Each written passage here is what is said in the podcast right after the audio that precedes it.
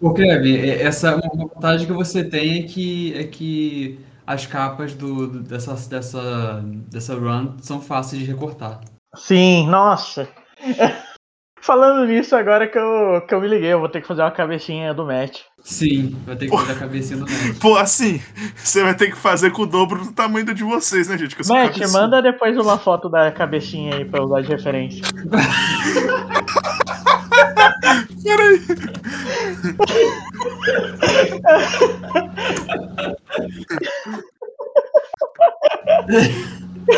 Tá bom então, Kevin. Não, o Kevin. Gente, eu acho, que, eu acho que é impossível ter essa gravação hoje, entendeu? Porque a minha presença faz com que o Kevin vire quinta série. Adolescente é foda, né, mano?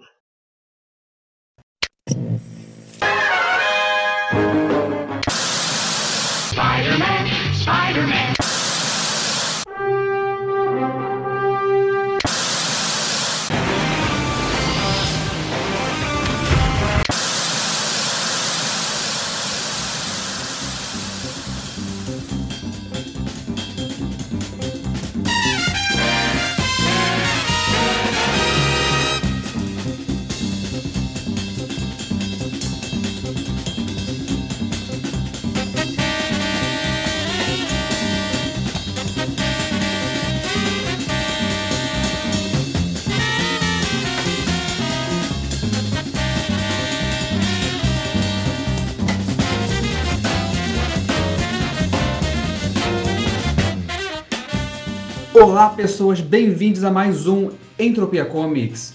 Hoje eu estou aqui com um convidado novo, Matheus, por favor, se apresente para as pessoas. É. Como é que se apresenta mesmo? Faz muito tempo que eu não gravo podcast. eu tenho que falar. Fala oi, Eu sei tenho lá. que fazer uma piada. Eu não consigo pensar numa beleza, piada. cara, falar. Fala qual que é o perímetro da sua cabecinha, sei lá. Eu estraguei a abertura. Não, vai indo, amigo, relaxa.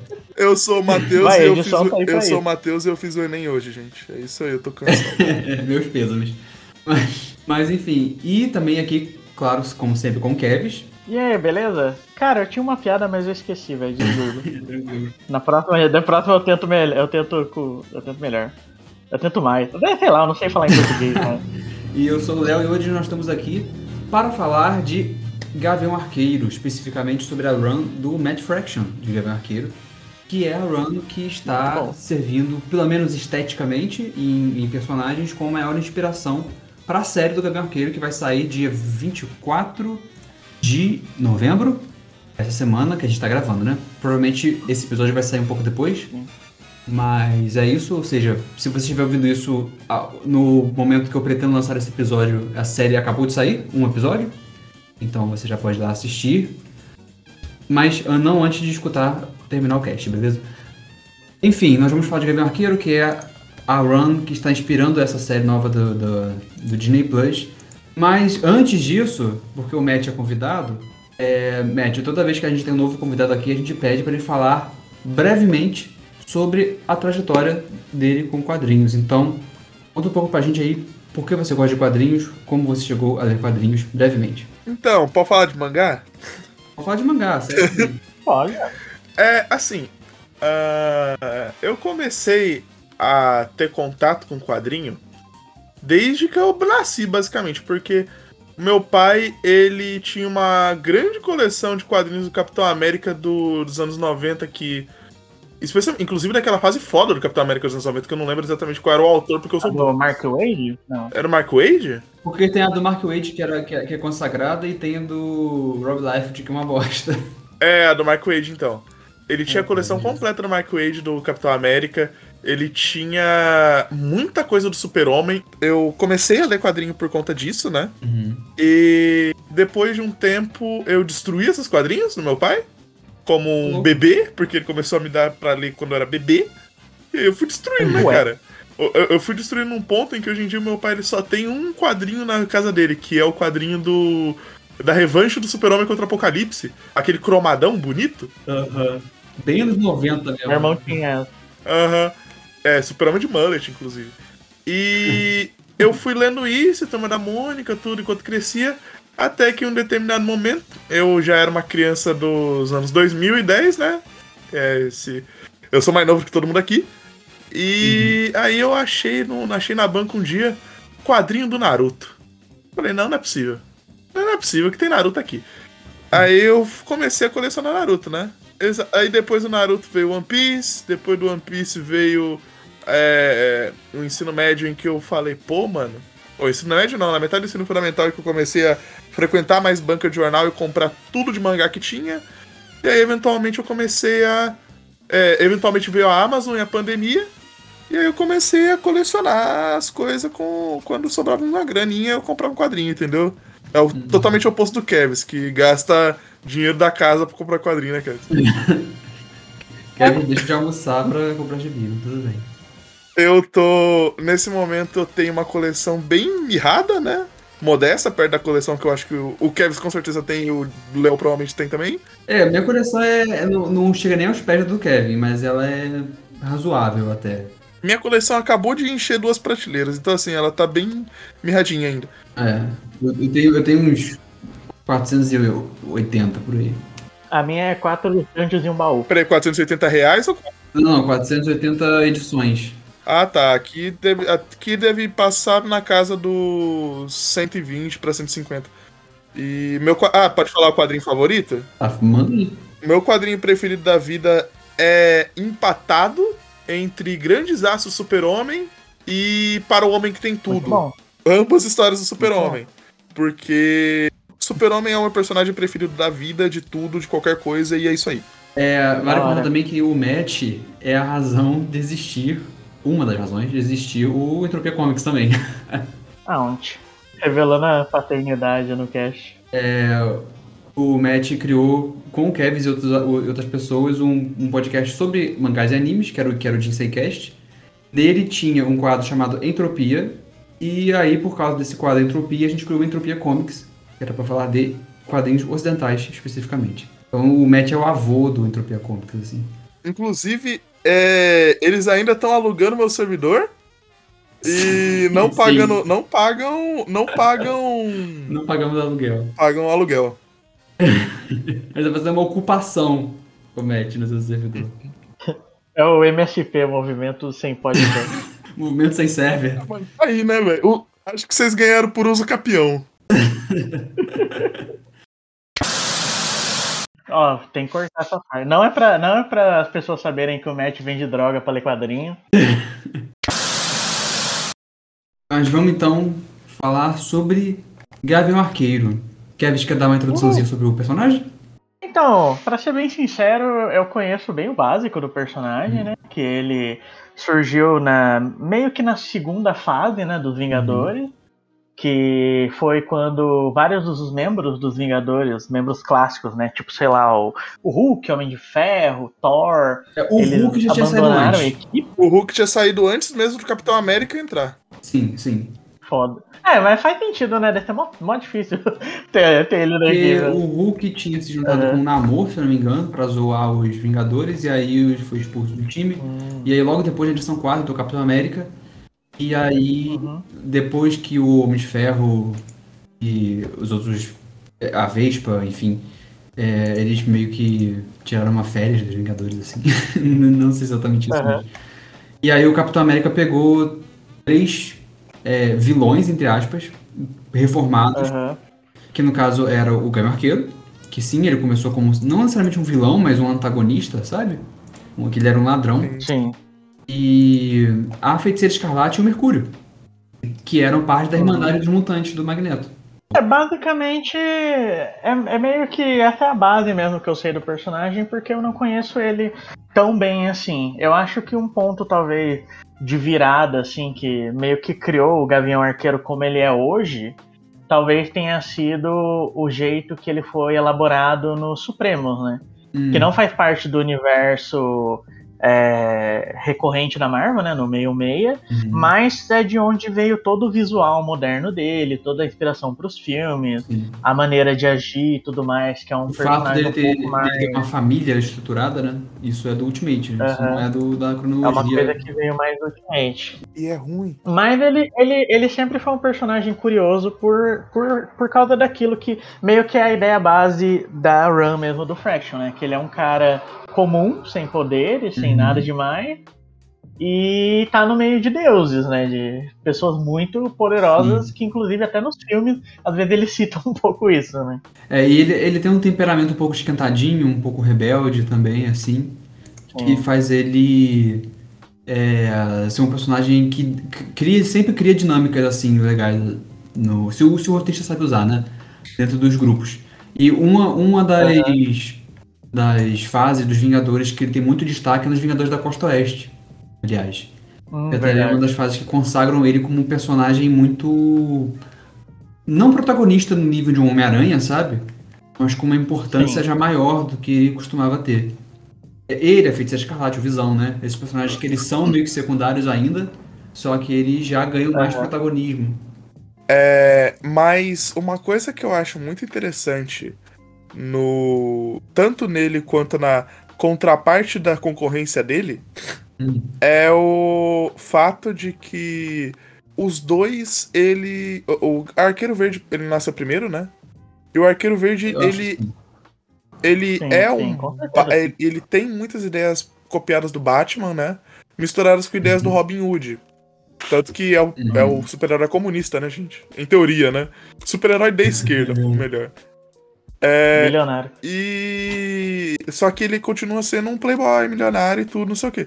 O Barton, a história de vida, entre aspas, dele é que, mano, ele nasceu na merda, entendeu? Ele é. Uhum. Ele é tipo. Cara, é, é, tem lance de circo.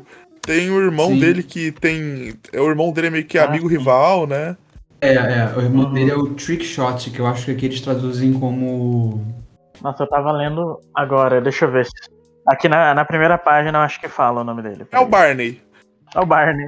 E, e, uma coisa muito interessante é o fato de que o Gavin Arqueiro, ele sempre, da mesma maneira que o Arqueiro Verde, sempre é, entre aspas, é, associado com a, a parceira feminina dele, no caso a parceira amorosa também, né, mas o Barton não é assim.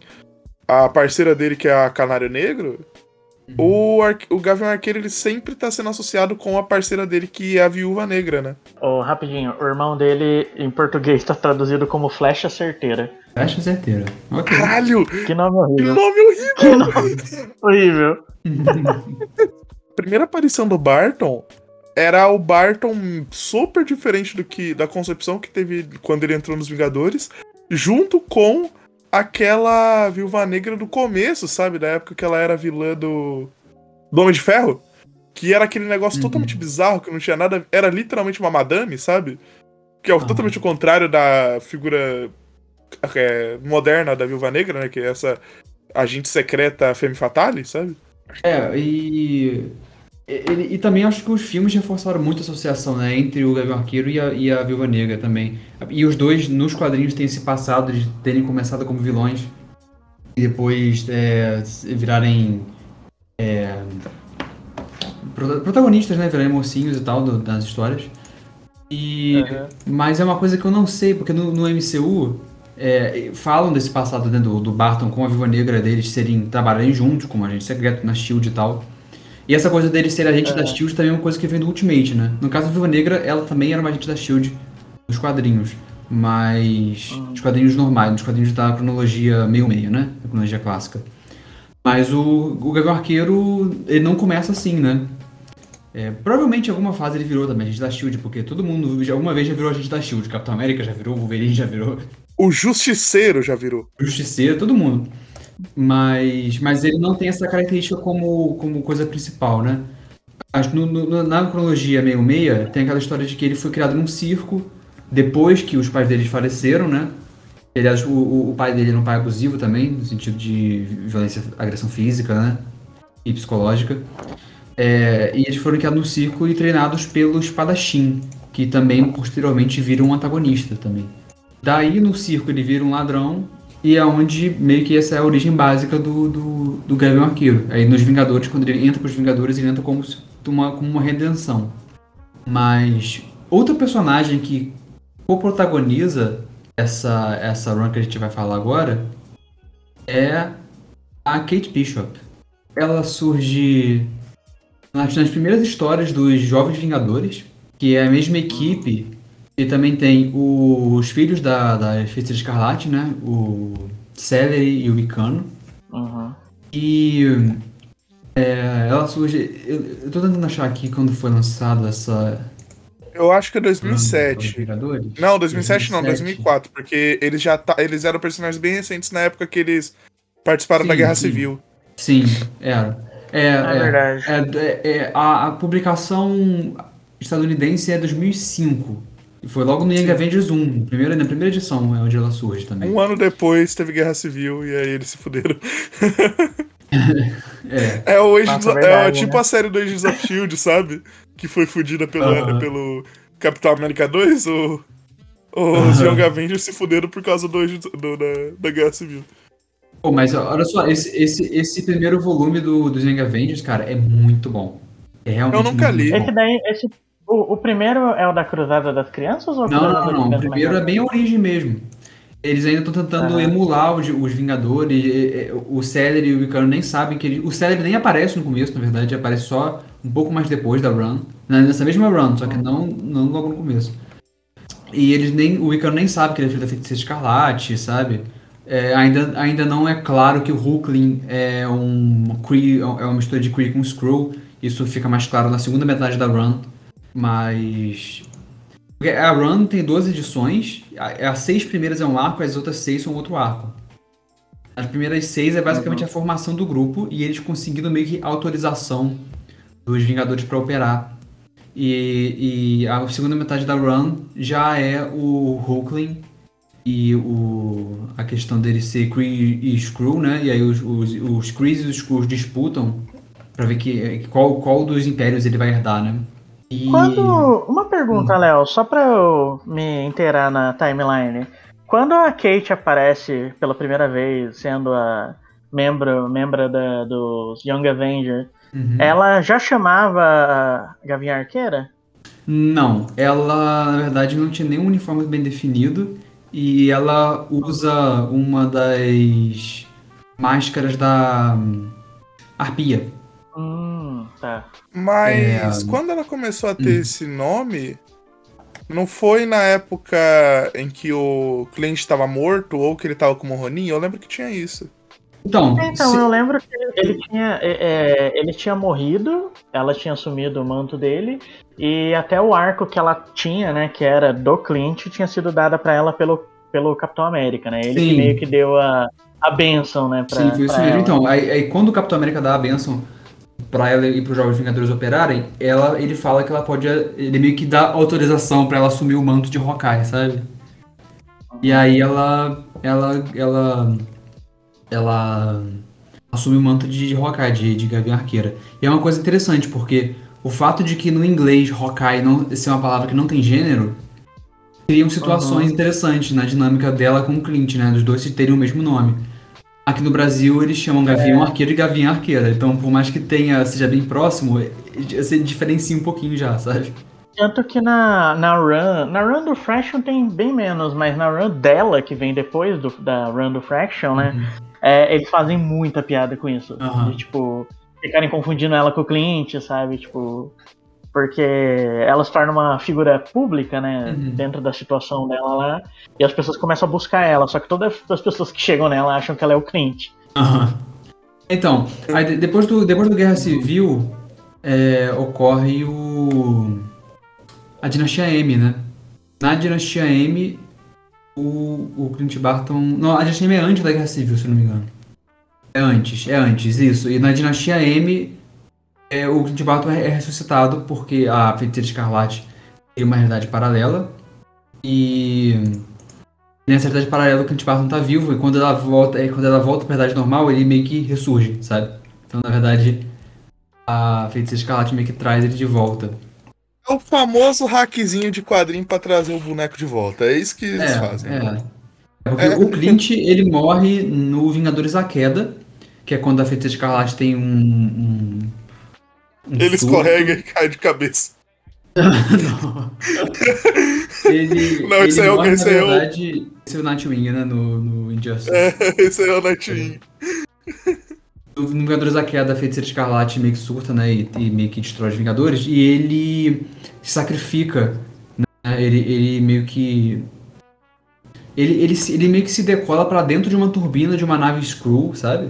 Pra salvar os Vingadores, aí ele acaba se sacrificando. Então ele morre nessa fase e ele só retorna depois no dia na M. Engraçado é que a Feiticeira Escarlate é responsável por matar ele, mas também é responsável por trazer ele de volta, né? Mas enfim.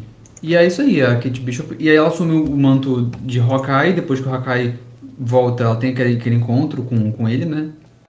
E essa edição acho que o Kevin talvez lembre um pouco mais, né? Porque tava na. Então, é... inclusive eu acho que isso talvez seja uma um, um gancho talvez legal pra entrar na run do Mac Fraction, porque o que que acontece? No volume brasileiro, né, nos quadrinhos que são, foram lançados pela Panini, que são quatro volumes, a- o primeiro volume, né, que é o pequeno, é o Minha Vida como uma Arma, é, tem uma edição específica que é a Young Avengers Present 6, que é uma edição que é escrita pelo Matt Fraction. Ela tá fora da run, né, porque não é a revista do Gavião Arqueiro, mas ela é escrita pelo Matt Fraction, onde a Kate, ela é como é que fala? Ela é confrontada pelo Clint, ele no caso sendo Ronin, Uhum. né? Porque ele meio que faz um, um primeiro contato com ela e ele testa ela Pra ver se ela é digna de, de ter o arco, de ter o, o nome mesmo, Gavião Arqueiro, Uhum. né? E essa edição ela tem uma coisa que eu acho muito engraçada, que tem uma parte da história específica que aparece a Kate num encontro, num date com o Celery. Uhum. É, é tipo um date meio que ela faz pra deixar o, o namorado dela, né, que é o patriota, é, com ciúme Sim. que aparece ela com esse visual. Eu vou mandar aqui pra vocês, ó. Que é uma referência eu acho maravilhosa a esse visual do Gavião Arqueiro. Não sei se Ah, vocês conhecem. nossa anos senhora. Ai, Não. Não. Não. E eu acho isso maravilhoso. Tenta, tenta descrever o visual pra, pra, quem, não- pra quem tá escutando. Cara, é uma sainha. eu não sei descrever esse negócio. Ele usa uma gola, lá, ele usa uma gola V aberta como se fosse um samurai, só que sem mangas. Ah, e um uma saia. É a roupa do samurai, é a roupa do samurai do super amigo, só que azul, basicamente. É. Mas enfim, é, essa história ela mostra um, um- o, o, o Clint é, aceitando ela, né, como como meio que uma igual, na verdade. Ele, ele na verdade, ele nem, nem parece que ele, ele aceita ela como uma, uma sidekick. Ela é mais como um- uma, sei lá, ele tá tipo, é, ele tá como Ronin, então fala, não, vai lá, você é Gavião, Gavião Arqueiro, você que é Hawkeye agora, né? Hum. Então é bem legal e eu gosto do fato dessa história ter sido escrita pelo Fraction, porque uma das coisas principais da run do Fraction é justamente o relacionamento entre os dois, que é totalmente tipo difícil de definir, sabe? Se eles são só, se eles são amigos, parceiros, se ela é sidekick dele, se ele é tipo, se ela considera um, ele um igual ou se ela Com- já acha que ela já ultrapassou ele, tá Comparando de ligado? novo, é um pouco da relação do Oliver com o Roy, né? É, A diferença é sentido, que faz ela, sentido. a diferença é que no na Marvel, o Clint é o merdeiro e ela que limpa, né? Quando na DC é o contrário. É, Oliver e Roy estão falando do, do Arqueiro Verde e o Ricardito, né? E o Arsenal. é o Ricardito. Não, não, o Arsenal, o Arsenal. Eu gosto dele. Ah, Ricardito é muito é legal, cara. Ele. Só que O Prometheus arrancou o braço dele. é, é, prometeu e cumpriu, né? Prometheus, é- Prometheus é legal, ninguém pode falar mal do Prometheus. Nossa, os personagens lixo. Mas enfim, é. Ô, Léo, Oi. o que você acha de mudar o seu nome na internet pra Léo Because? É because. O que, que você acha? O que, que você acha? É, não. É, a história do Gavião Arqueiro, do a run do Matt Fraction, ela começa com um texto. Ele tem tanto nas edições é, originais quanto na brasileira, né? Eu vou ler a brasileira, né? Porque não faz sentido é a gringa. Mas ele fala basicamente o seguinte: Clint Barton, vulgo Gavião Arqueiro, tornou-se o mais exímio atirador conhecido pelo homem. Então ele entrou para os Vingadores. Isto é o que ele faz quando não está sendo um Vingador. Isso é tudo que você precisa saber. Sim. É, eu acho muito interessante porque a gente ficou tipo um tempão falando sobre o personagem e meio que a introdução fala, não, é só isso daqui que É, precisa é. saber. Se você quiser ler a nada, Fraction, você pode cagar porque a gente falou ali agora. Mas, inclusive, isso é uma coisa bem bacana, né? Que realmente qualquer um Sim, pode entrar sim. de boa nessa run. É, isso é legal. Até, até uns episódios atrás, a gente já chegou a falar sobre essa questão de cronologia. Como que às vezes as pessoas se intimidam um Aham. pouco com é, ler quadrinhos de herói com medo de, de se perder na cronologia, né? Que muitas vezes é bem complicada mesmo. Mas essa, por exemplo, é uma run que foda-se a cronologia, sabe? Você provavelmente sabe que os Vingadores, você provavelmente sabe os principais heróis da Marvel, né? E, e você só precisa saber disso, que o Clint Barton, ele é um arqueiro, ele é um vingador, e é isso aí é o que ele faz quando ele não tá sendo um vingador. Peraí, peraí. Ele é um arqueiro, ele é um vingador e ele é um fudido do caralho. Um fudido do caralho também, é verdade. Então, nessa primeira edição, ela tem uma gag que ela acontece em várias edições que vem depois dessa, eu acho que até sei lá, lá pela sexta, sétima, que é começa com o Clint em uma situação Uhum. muito tensa, né? No caso, a primeira edição começa com ele caindo de um prédio e ele falando, tá legal, isso parece ruim. É, E, e daí a história vai sendo elaborada. E, inclusive, uma coisa que acontece muito nessa run, que eu acho que já dá pra introduzir, é que ela não é necessariamente contada de uma maneira cronologicamente. Linear, né? É, ela, ela não tem uma cronologia. Quer dizer, ela tem uma cronologia pra você seguir, mas cada edição conta, tipo, esse- essa parte da história de uma maneira meio embaralhada, Sim. sabe? Que é uma coisa bem. É um artifício muito legal. A história nessa- sempre anda pra Ah, frente, HQ. né? A história sempre anda pra frente, só que a forma como ela é narrada dentro de cada edição não, é, não é tão linear. Você meio que vai acompanhando, vai acompanhando alguns fragmentos do tempo daquela narrativa. No final, o quebra-cabeça se monta, sabe? Você entende tudo que aconteceu. Cara, um comentário, um comentário que eu tenho sobre isso é que esse é uma, é uma maneira de contar histórias que funciona muito pra histórias com humor, né? Histórias humorísticas Sim. com um certo, um certo tom de comédia, até um certo sarcasmo, né? Que é meio que uma assinatura assim do Matt Fraction, né? Que ele é um autor muito sarcástico, muito é, ele é muito irônico, tanto que se você vê, tipo, entrevistas dele, você vai ver que na vida real ele é isso mesmo. é, é muito, é, muito, é muito divertido assistir entrevistas dele, É. porque ele é cheio dos comentáriozinhos, dos comentários meio meta, sabe? É, ele escreveu É bem bacana. algumas, algumas runs do. Algumas não, foi um run do Homem de Ferro. Que se eu não me engano é aquela run que ele tá. que se passa durante o Renato Sombrio, né? E o Homem de Ferro é meio que um fugitivo do, Uhum. do Osborn. E tem algumas coisas, menos do que no Gavião Arqueiro, sabe? Mas tem umas coisas muito de sarcasmo Sim. também, e, e porque o Homem de Ferro nessa, nessa hora também tá muito fugido, sabe? E também Uhum. você percebe um pouco dessa veia sarcástica dele também no, no- nos outros trabalhos dele. Cara, essa run do Homem de Ferro também é bem boa. Uma coisa que eu quero comentar sobre Match Fraction, né, não necessariamente sobre o Match Fraction, é uma, é uma, é, é uma curiosidade meio inútil. Ele é casado com a Kelly Sue DeConnick, que foi a escritora da run em que a Carol virou a Capitã Marvel. Ah, não sabia disso não. Hum.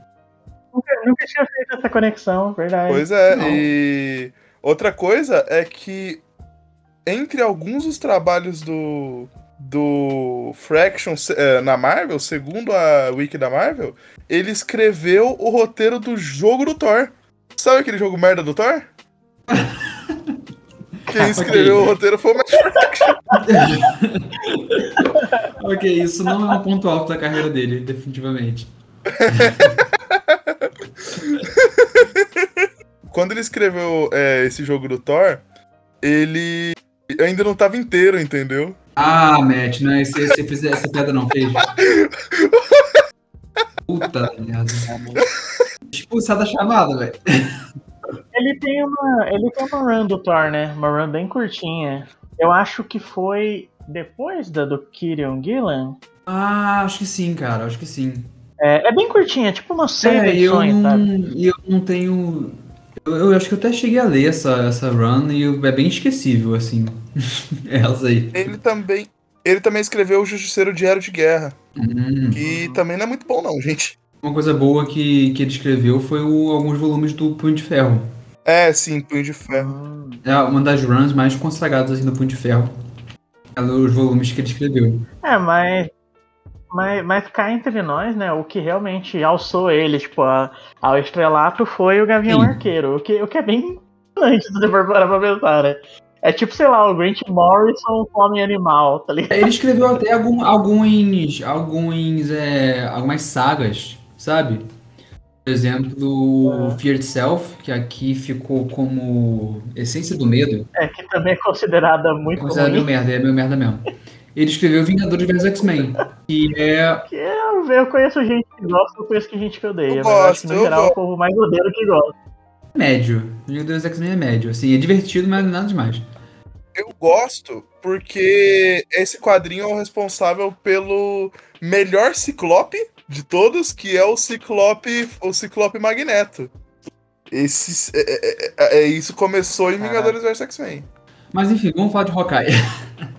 Vamos voltar. Então, um, um comentário, um comentário que eu acho legal falar de Hawkeye é que ele, ele tipo, na época que ele saiu, não era mais, não era mais tão comum ter runs assim de personagens menores, personagens é, menos expressivos assim que rendessem tipo histórias muito boas, sabe? Tipo, tirasse os personagens do do esquecimento e não, não necessariamente do esquecimento, né? Porque o Hawkeye ele entrou no MCU e tudo mais, mas tipo, em personagens secundários, personagens coadjuvantes, Uhum. né?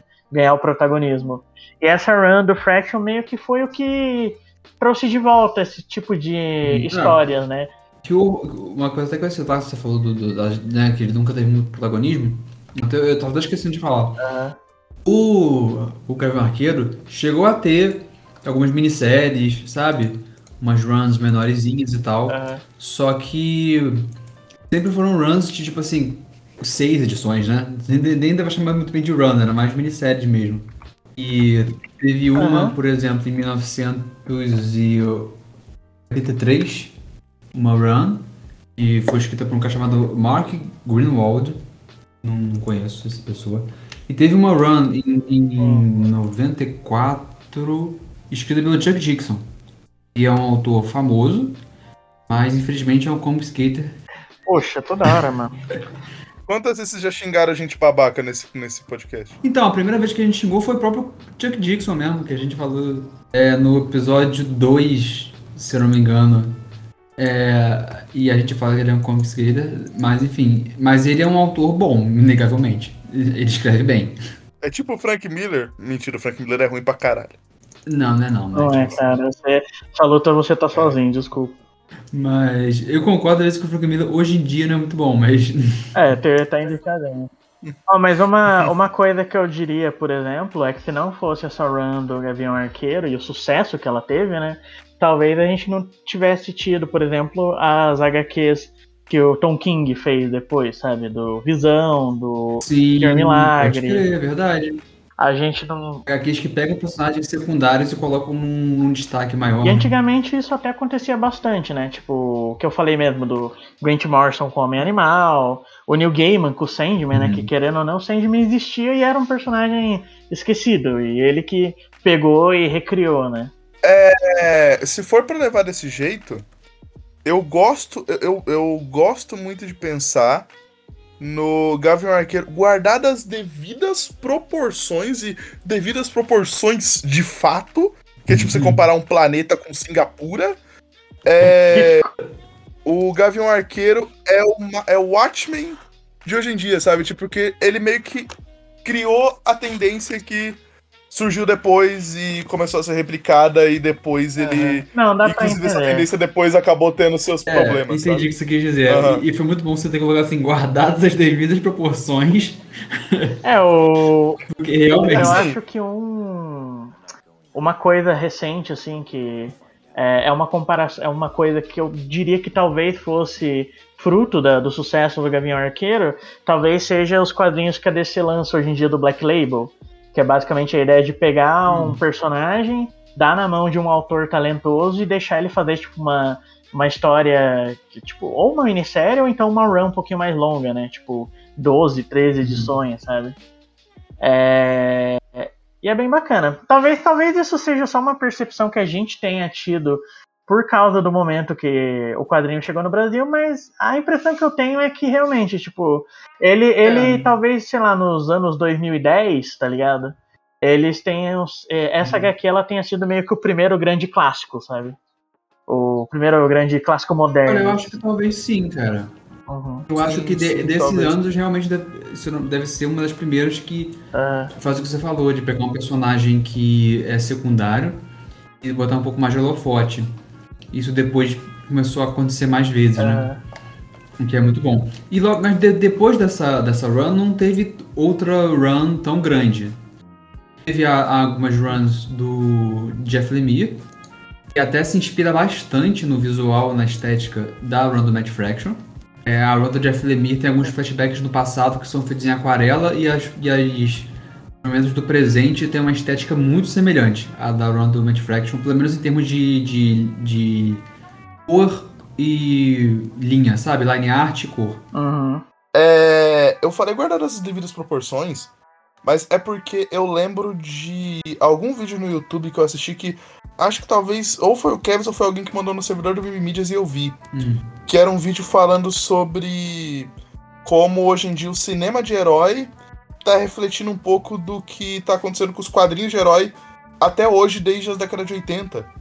Que é o fato de que é, a, era- a Cavaleiro das Trevas e Watchmen, é, Batman 1, esses quadrinhos meio que geraram uma revolução que fechou a era de bronze e criou a era moderna, correto? Uhum. E por conta de. E todas as obras que vieram depois, elas na prática estão de uma forma ou outra replicando o que foi feito em 86. É, eu acredito que é, o Gavião Arqueiro, que nem eu disse, eu disse esse negócio de influência, mas eu acredito que o Gavião Arqueiro, por mais que ele seja pequeno, comparado a qualquer coisa assim, a influência dele, as coisas que ele influenciou se tornaram maiores que ele, maiores e maiores. Porque eu acho que uma das temáticas mais importantes de Gavião Arqueiro, que é, é- é esse negócio muito de colocar o herói pé no chão, sabe? Porque assim, Aham. o que eles fizeram nos anos 80, eu não acho que é necessariamente isso. Eu acho que é o herói, entre aspas, o herói colocado no mundo real, né? Eu acho que o, o, o herói colocado na lama, na verdade, né? Eu não acho necessariamente na lama, mas tipo, eu acho que gerou uma tendência muito Ed. Inclusive, é Uhum. meio que a tendência que foi levada pelos anos 90 e acho que é até levada até hoje, inclusive. Você vai ler um quadrinho da Liga da Justiça, é isso ainda. Eu, eu diria que hoje em dia é menos. É, hoje em dia é um pouco menos. Mas eu acho que o Gavião Arqueiro, ele se distancia um pouco disso. Porque eu acho que o Gavião Arqueiro é o herói com problemas reais, saca? Uhum. Muito. Uma coisa parecida, inclusive, talvez até com o que fizeram com a dupla Lanterna Verde e Arqueiro Verde no. Cara, Homem-Aranha. É, isso, isso, isso é um fruto da Marvel mesmo, né? Do, da criação do É, universo Marvel. Homem-Aranha. Pelo Homem-Aranha Lee, clássico. pelo Homem-Aranha clássico. Sim, sim, sim. Um herói realista, não necessariamente no sentido de que as histórias dele são Aham. pesadas e lidam, sabe, com coisas muito violentas e tal, Exato. tal, tal, mas no sentido de que o cotidiano dele é próximo de, cotidiano, de um cotidiano real, assim. Inclusive, eu acho que a run do Match Fraction, ela é muito mais sobre cotidiano do que uma run de um, do que um quadrinho de super-herói. Ele tem tipo os momentos de Sim, ação, sim, os sim. momentos heróicos dele e tudo mais, mas do mais importante não é isso. O mais importante é a relação dele com a Kate, da Kate com ele também, né? Porque os dois mais pro final eles acabam meio que virando co-protagonistas, né? E a e Aham. também da relação deles com os Ele personagens coadjuvantes, né? Que são a- o povo do prédio que ele, é, que ele é o dono, né? Pam, pam, pam, pam, pam. Pararam, pam, pararam. Pois é, mas vamos então, já pra gente entrar um pouco mais de detalhes na run em si. É, então, alguma, algumas coisas assim que começam a estabelecer o clima da run, né? Primeiro, o Clint ele se machuca, né? É, ele tem o primeiro contato com o Sortudo, ou Lucky, que é o cão, o, o The Pizza Dog, né? É, E toda a história é dele se machucando, do Lucky e tudo mais, se relaciona a um grupo de mafiosos, é, aparentemente russos, né?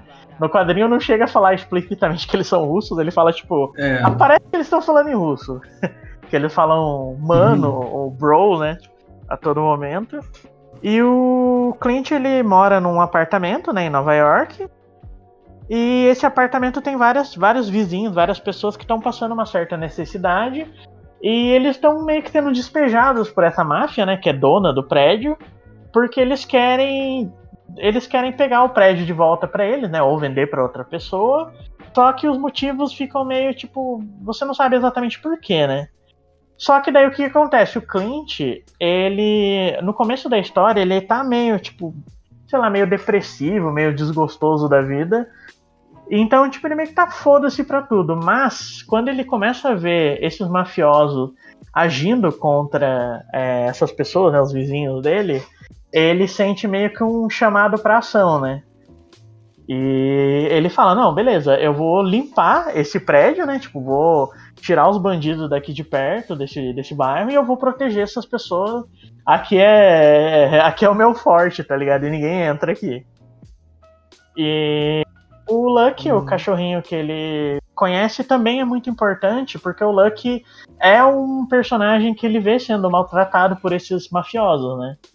E em determinado momento eles batem no Lucky, ele é atropelado, infelizmente.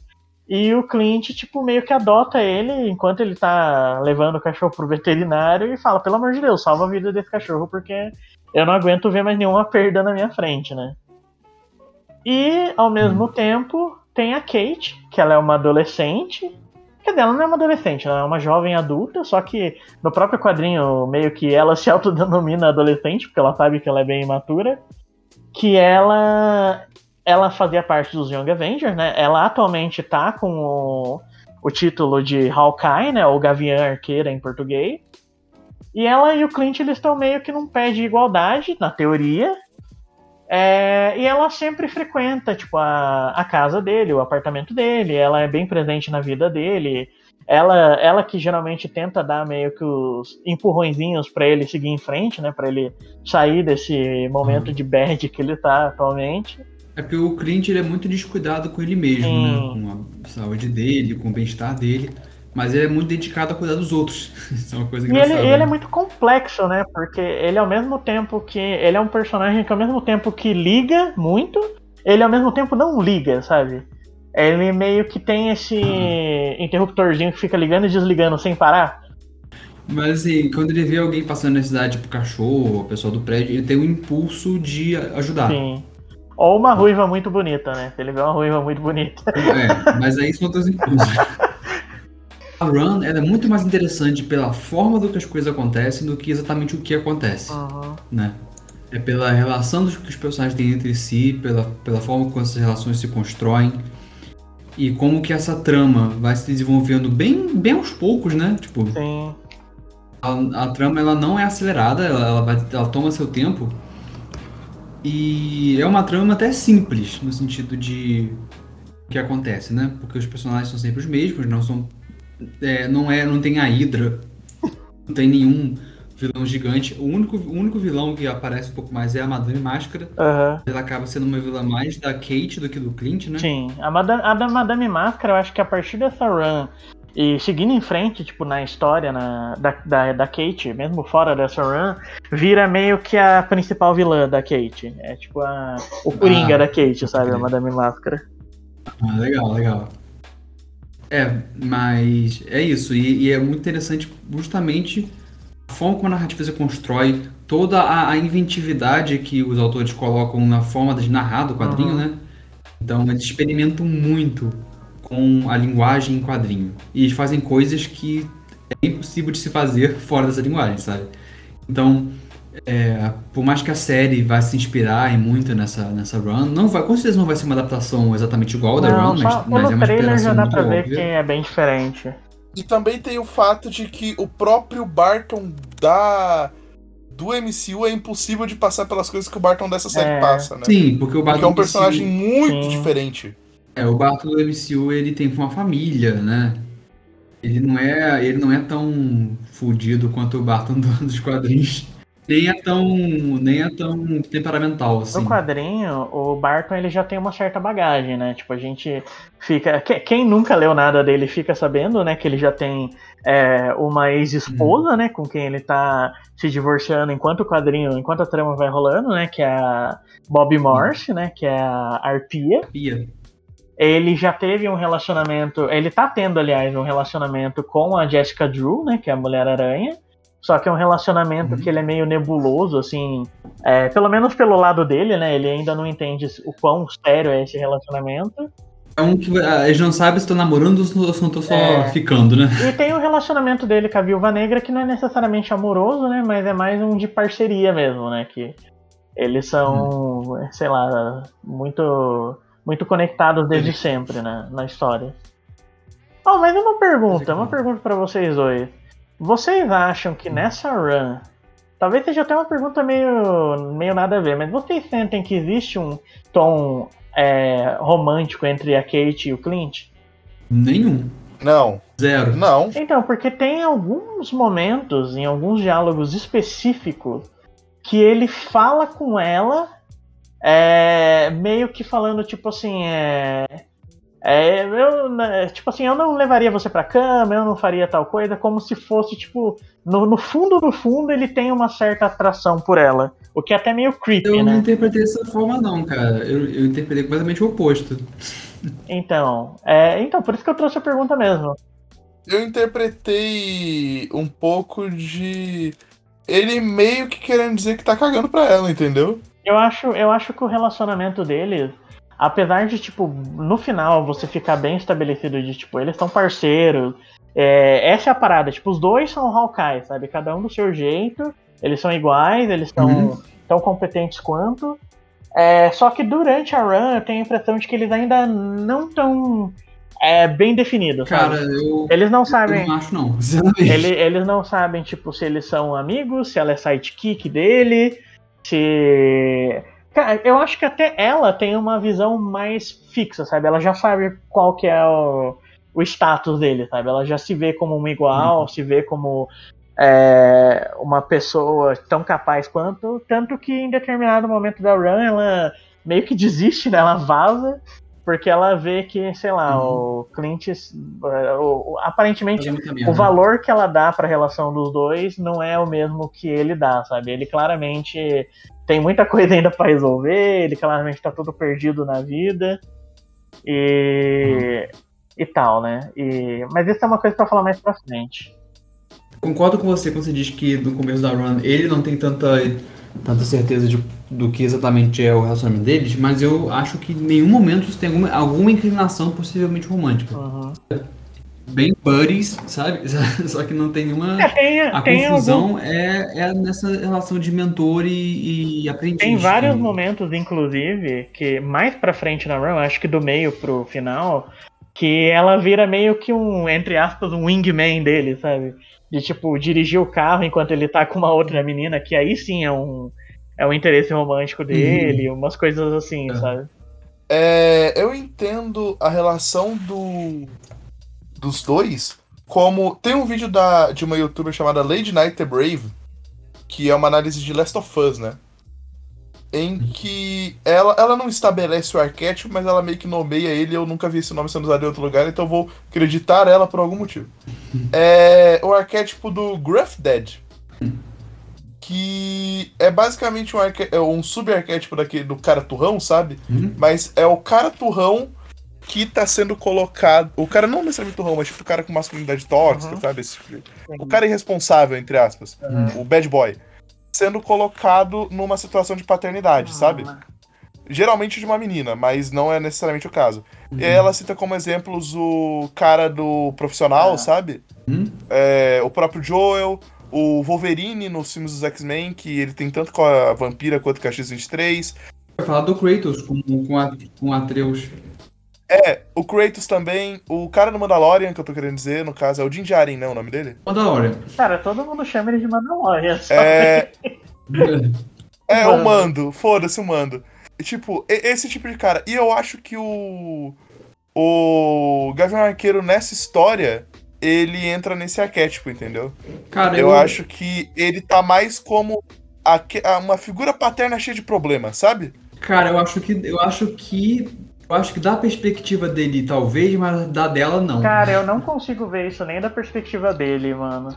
Eu, eu, eu é, vejo, eu, eu vejo que... ele até um pouco individualista.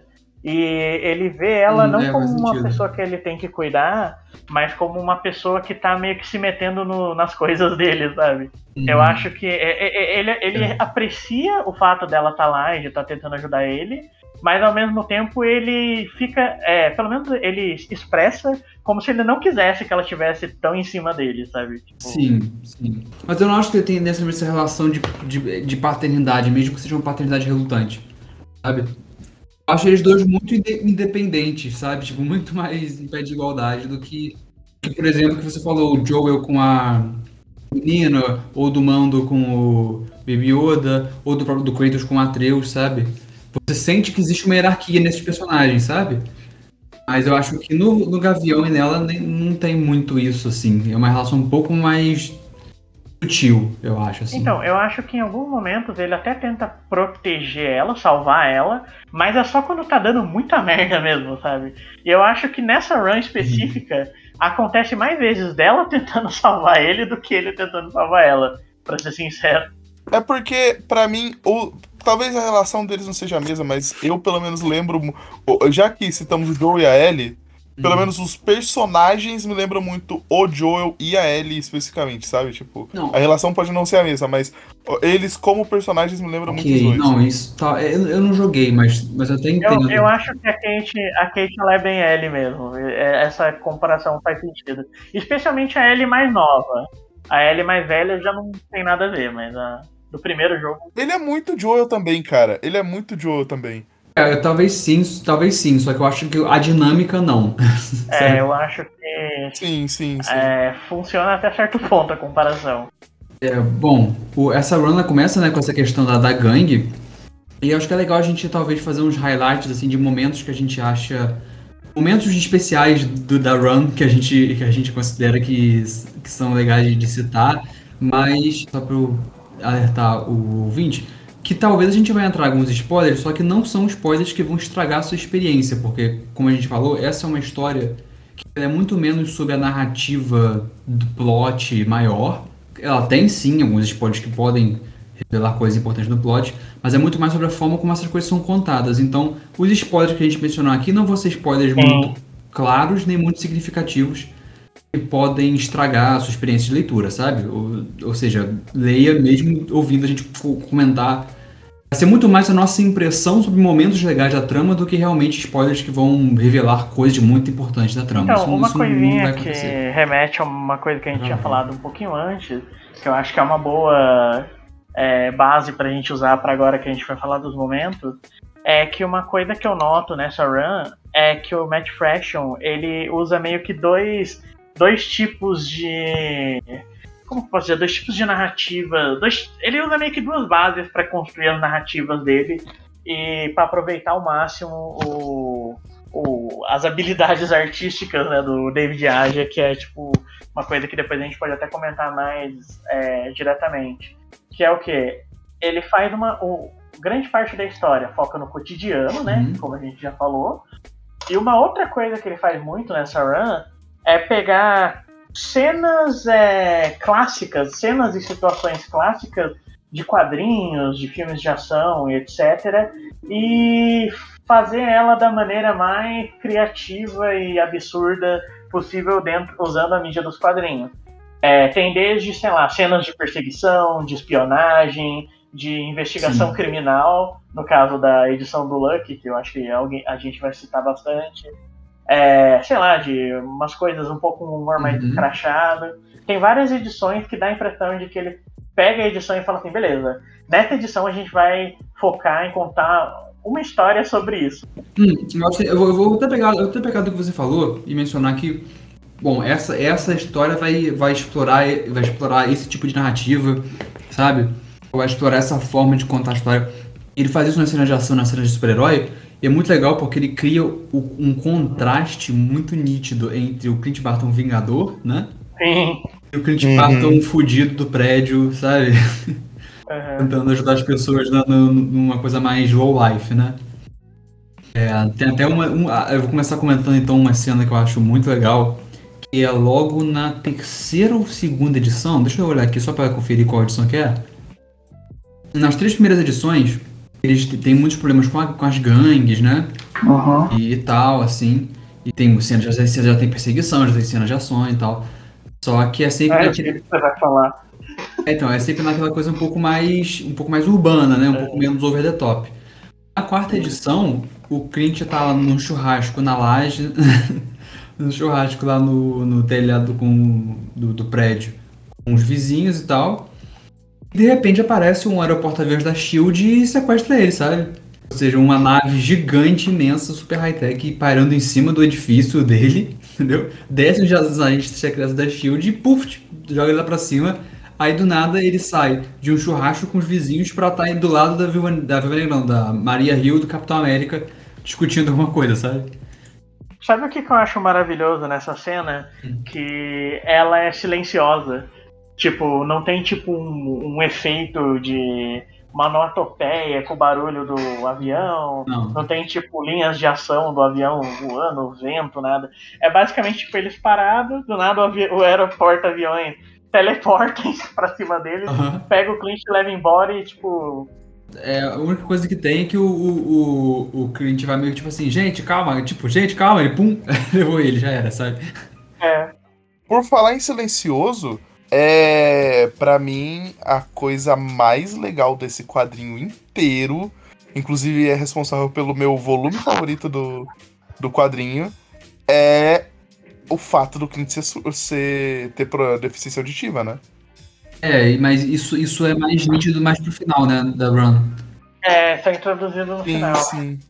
Então, e o, o, o- por isso pra mim que a minha edição favorita é a edição 19. Uhum. É porque é a edição em que o irmão dele, o irmão dele aparece cadeirante e ele tá surdo. Uhum. E é muito bom a narrativa desse quadrinho porque tem determinados momentos em que a fonte tá embaçada, a Uhum. fonte do balão tá embaçada porque ele não tá conseguindo entender, né? Tem momentos em que o balão tá simplesmente branco e tem momentos em que o balão ele tá meio tipo com chiado, sabe? Você consegue ler, mas tem o, tem meio que a, fra- a frase tá cortada várias vezes.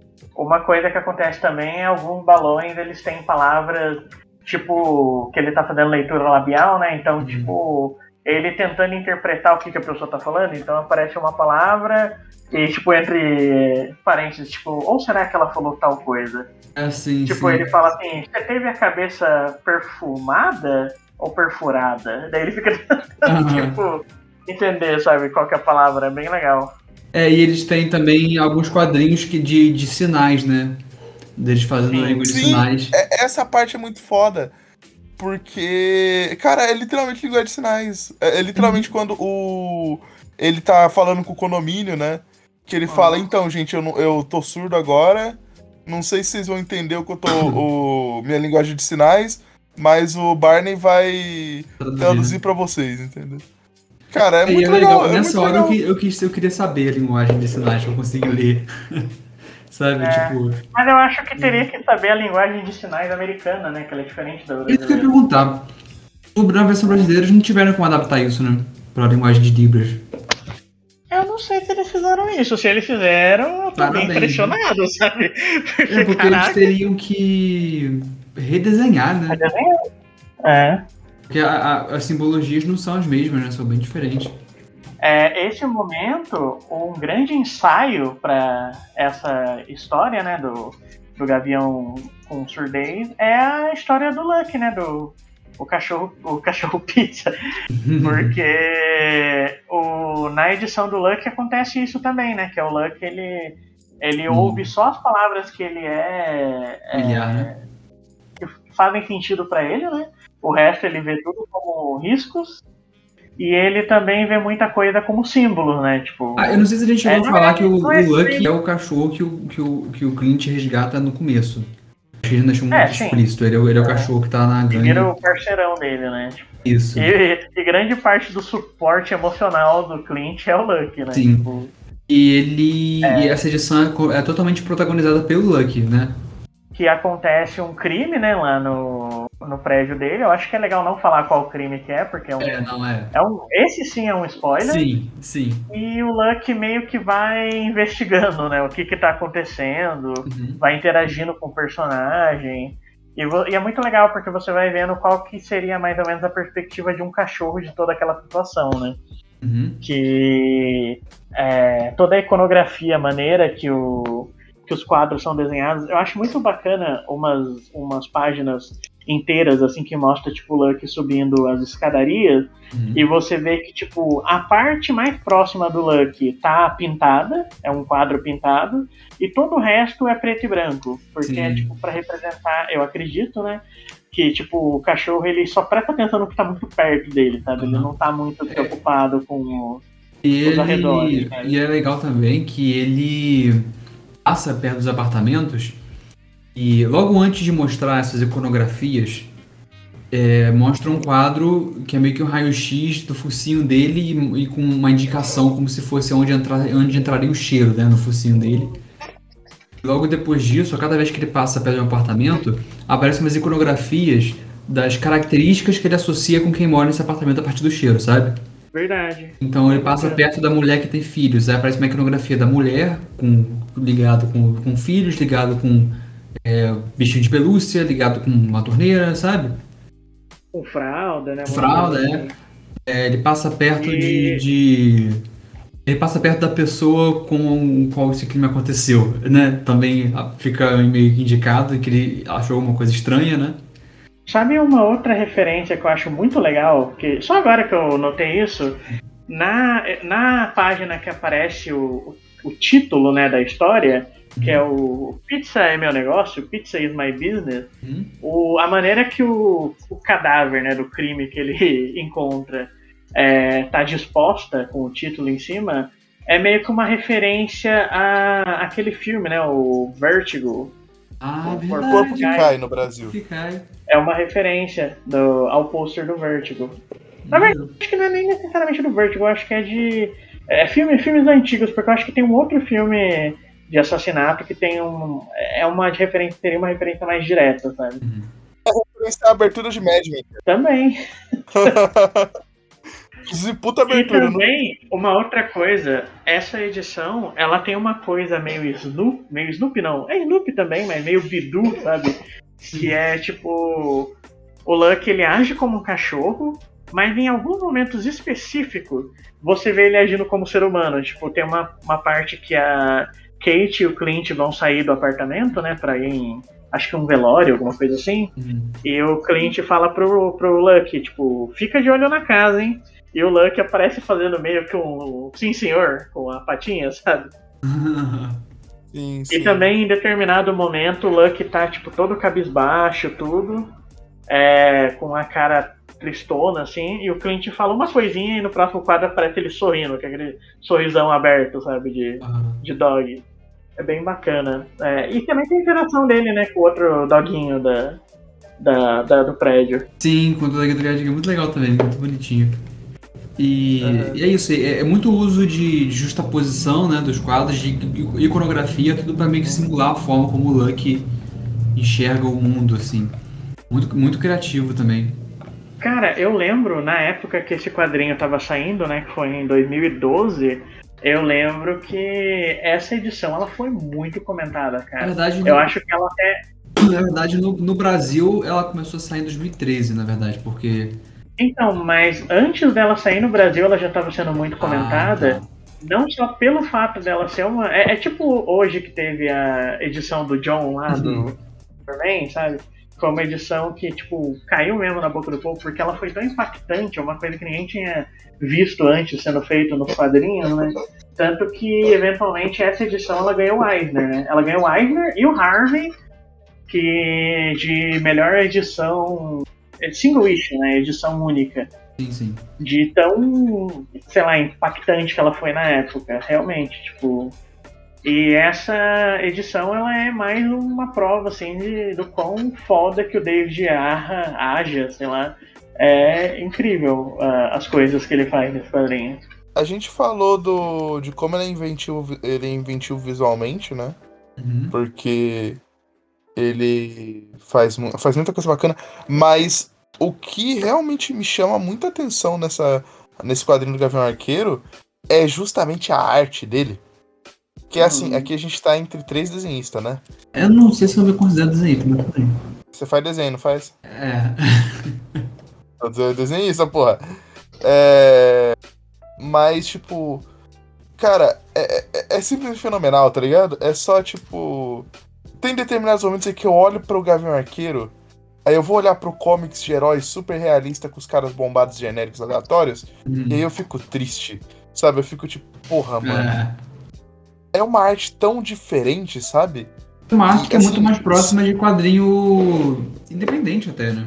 Sim, sim. Até na, até na própria escolha de. Até na própria escolha de usar cor, cor chapada, né? Não usar Ah. muitos efeitos, muitos sombreamentos e tal. Uma coisa que nos extras da- do segundo volume o David Aja fala é que uma coisa que ele tentou fazer em todas as edições, aliás, ele não, o colorista, né, que é o Matt Hollingsworth, Uhum.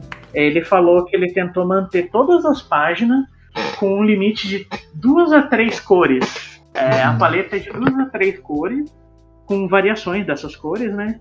E Uhum. ele falou que uma coisa que ele faz muito é pegar, tipo, coisas que foram. cores que foram utilizadas de uma página e usar na próxima página recontextualizada, sabe? Hum. Tipo, sei lá, a cor que ele usou na pele de um personagem vira a cor do céu. A cor que ele usou nos, no- nos prédios vira a cor, sei lá, dos veículos. E ele Uhum. vai fazendo toda essa brincadeira. E em alguns momentos ele pega cores específicas pra dar um destaque, né? Tipo vermelho, que é a Uhum. cor dos russos, é a cor da moça ruiva, né? Lá, que é a paixonite do Clint em algumas edições. Uhum. Acho que essa, essa escolha de coloração e a própria questão da arte ser. É engraçado porque a arte, ao mesmo tempo, ela é realista, sabe? Só que Uhum. ela não é, é super detalhada, né? Ela não é toda cheia de detalhes. Mas ela é realista no sentido de que ela é bem verossímil, sabe? Sabe uma coisa que algumas edições me lembram? Me lembram videogame. Que ele simplesmente ele faz uma página Ah, tipo cenário em 2D. Sim, Os sim. personagens um do lado do outro, sabe? Sim, ele faz algo cenário É. de videogame. é. Mas eu acho que essa escolha artística de visual, ele ajuda a manter a história com essa. com esse, esse tom de pé no chão, sabe? Esse tom de realidade. quando eu vejo uma página aleatória de, de Gavião Arqueiro, me lembra muito rotoscopia também. Tipo, é um quadrinho. Não tem nada a ver com rotoscopia. Mas o estilo que as pessoas desenham quando eu tô fazendo rotoscopia, pra mim me lembra muito o traço do. Qual é o nome do desenhista mesmo? David Aja, ou Aja, não sei. Mas ele não é o artista só de capa? Não, não, ele é o artista Não, interno. não, é, o colorista é o Matt Hollingsworth. É, o, é o, a- o traço do David Ayer no, nesse quadrinho é basicamente isso, tá ligado? Tipo, é, me lembra muito a rotoscopia. E tudo isso, pra mim, me dá uma sensação estética de filme noir, sabe? Tipo, cara, é, é- basicamente é isso o quadrinho, sabe? Tipo, é uma história noir, saca? Cara, eu acho É, que. Eu acho que eu consigo entender de você considerar que ela tem elementos no ar, mas eu acho que no tom ela nem é tão no ar assim. Eu acho que ela é mais pulp. Sim, sabe? sim, sim. Mas é- é- são próximos, né? Mas o noir ele costuma ser um pouco mais denso, né? E tipo, e, e existencialmente pesado. Enquanto eu acho que o, o, o Gavião Arqueiro do Mad Fraction, ele é mais sarcástico, ele é um pouco mais brincalhão, sabe? Sim, Por mais sim, que ele sim. também não tenha coisas, coisas um pouco mais densas, É, ele é mais, ele é mais assim, bem humorado, assim. Então ele é mais pulp nesse Eu acho. sentido, eu acho. eu acho que ele brinca com várias coisas. Tipo, tem uma edição, que é a edição das namoradas, né? Da, das mulheres da vida dele, uhum. que ele lembra uma coisa muito quadrinho de romance dos anos 60, tanto nas uhum. capas especiais que aparecem dentro da história, né? Uhum. Eu não lembro exatamente qual edição que é essa, mas vocês sabem qual que é. Uhum. E também, tipo, o jeito que ele que as mulheres da vida dele são desenhadas, elas têm um visual totalmente anos 60, tipo, a Viúva Negra com um vestidinho Sim, preto curto, a Bob com aquele vestido bem é, geométrico, sabe? Não, e a Viúva Negra tem até o cabelo que ela usava na, na, na, na década de 60 e 70, sabe? Sim, ah, é, o, é o visual mais clássico mesmo, né, das personagens. É bem bacana. Esse, esse quadrinho, para mim, se ele fosse lançado há 10 anos, 10 anos antes, ele seria fácil algo do selo Marvel Max também para mim. Porque é, eu acho. Marvel Max? É. Sim. Eu acho que visualmente ele não entraria, porque o Marvel Max ele tinha uma estética bem específica. Eu, é, acho. eu acho que o Marvel Max era, muito pesado. e o Marvel Max. Então, mas é, assim, é, o Marvel Max era muito pesado, mas eu acho que a ideia do Marvel Max era ser histórias mais adultas. E assim, Hawkeye, ele é bem mais adulto, não porque ele é ele cuida de temas pesados, mas sim porque ele cuida de temas muito mais. Literalmente temas mais adultos do que porra de super-herói salvando o mundo, sabe? Tipo... Eu acho que o Hawkeye é mais maduro, assim, nesse sentido, né? Exato, mas adu... É, então, mas assim, é porque eu. Pra mim. É, eu não acho que violência é adulta, né? Pra mim, não, violência é o bagulho mais adolescente possível também. Eu também não acho, é... Mas, mas, é, mas, é essa, isso... mas é essa definição que geralmente as pessoas pensam quando falam que é um quadrinho para adulto, né? Que um quadrinho vai ter muita violência e muito sexo. E, e o Marvel Max meio que é tipo isso, né? É, é, o Marvel Max é violência extrapolada e, e muito sexo e droga e temas muito pesados, assim. Então eu, eu concordo com você quando você fala que, tipo, o Hawkeye talvez entraria numa linha alternativa, né? Não numa linha é, da cronologia mais normal de, de quadrinhos de herói. Eu não sei se o Marvel Sim. Max seria essa linha, entendeu? Talvez o Marvel Knights. É, é um pouco mais light, Marvel assim. Knights ainda mais. Porque o Marvel Knights eu acho que ele tratava especificamente de é, contextos como o de Gavião Arqueiro, né? Uhum. Também. Que é esse herói urbano. O, o, o, esse quadrinho do Matt Fraction, para mim, coloca o Gavião Arqueiro muito mais num, num patamar de um. É, não no, no mesmo nível, mas sim no mesmo estilo e escopo de um Demolidor, de um Luke Cage do que de. Vingadores, sabe? Sim, mas é isso mesmo. Ele... E aí, assim, tipo assim, para mim, isso é o que torna o bagulho, a, a, o quadrinho mais. Tanto não só mais rico, quanto mais quanto mais relevante, sabe? Porque uhum. se você parar pra pensar, ele podia até fazer todas as inventividades de quadrinho dele, ele podia ter essa exata mesma história, ele podia ter todo esse foco incrível na relação do Gavião Arqueiro com a Kate Bishop, mas se ele tivesse o traço de super-herói super bombado, genérico, aleatório que a gente vê em uhum. literalmente 90% dos quadrinhos de herói, pelo menos os grandes, né, dos heróis grandes, uhum ele não seria tão relevante quanto ele foi e quanto ele é. Porque esse quadrinho é relevante até hoje. Esse quadrinho é revisitado até hoje. Tem pessoas que estão andando uma série. Essa semana sai uma série. Você sabe? Exato, ele, ele, ele, foi, tão, ele foi tão diferente. Ele, ele faz uma coisa que até uma, uma vez que a gente falou de Jeff Lemire, eu falei um pouco, que é trazer um pouco as, as formas de narrativa e estéticas de quadrinhos não mainstream para os quadrinhos mainstream. Sim, sim. E o Jeff Lemire faz isso muitas vezes, mas muito mais no roteiro do que na arte em si, né? Porque geralmente os quadrinhos que o Jeff Lemire faz para, para as editoras grandes não é ele que desenha, apesar dele também ser desenhista. Mas traz isso, né? De trazer um pouco dessa estética, dessa inventividade que, é, que, tem muito dos quadrinhos independentes os quadrinhos mainstream e mesclar um pouco essas duas estéticas. Porque o, o quadrinho do Hawkeye está falando disso que ele é um quadrinho mais maduro, que ele é mais pé no chão, que ele tem é, é estéticas mais parecidas com quadrinhos independentes, com quadrinhos pulp, sabe? Que tem uma escolha de paletas de cores que não são convencionais, mas ele também tem coisas de quadrinho super-herói, sabe? Ele ainda é, um, no fundo, um quadrinho de herói, sabe? Um quadrinho de herói contado de uma forma mais inventiva e mais diferente do que a média dos quadrinhos de, de super-herói. Hoje em dia, como a gente falou, tem um pouco mais de exemplos, né? Tem o Senhor Milagre, o Visão e tal, e com certeza tem muitos outros que a gente não, que eu pelo menos não lembro agora. Acho que com certeza essa leva contemporânea de quadrinhos de super-herói que trazem tendências narrativas estéticas de, de quadrinhos mais independentes para o mainstream, muito possivelmente vem do Gavião Arqueiro. É, co combina com o que você falou, dele ser relevante até hoje, trazer esse, esse fresh air, sabe? Esse refresco nas narrativas de quadrinhos tradicionais, assim. E sim, eu lembro sim. que eu, eu pegava esse quadrinho, ele saía aqui no Brasil, na época ele saiu em 2013, 2014, a revista Capitão América e Gavião Arqueiro. E eu tenho aqui até a edição 18, ela tem. Deixa eu só conferir quantas edições ela teve. Mas eu tô mencionando ela porque nessa época a Panini publicava em formato de mix, né? Que eram três, três edições americanas por mensal. Geralmente eram as mesmas três, né? Tipo, a Capitão América Gavião Arqueiro tinha o Capitão América, Vingadores Secretos e Gavião Arqueiro. Eram sempre as três. Era um contraste muito grande da narrativa do Capitão América e da narrativa dos Vingadores Secretos pra narrativa do Gavião Arqueiro. Sabe? Era logo a última história. E era, e era o principal motivo pelo que eu comprava essa mensal. Porque o Capitão América estava numa fase escrita pelo. Se não me engano, pelo Rick Remender. Que tem coisas legais, mas é uma fase meio genérica também, sabe? Principalmente mais pro final. E, e o Vingadores Secretos é uma história bem genérica, de super-herói bem genérico, sabe? Meio espionagem, mas bem genérico. E o Gavião Arqueiro trazia um, um, um refresco muito bem-vindo, sabe? Esse mix.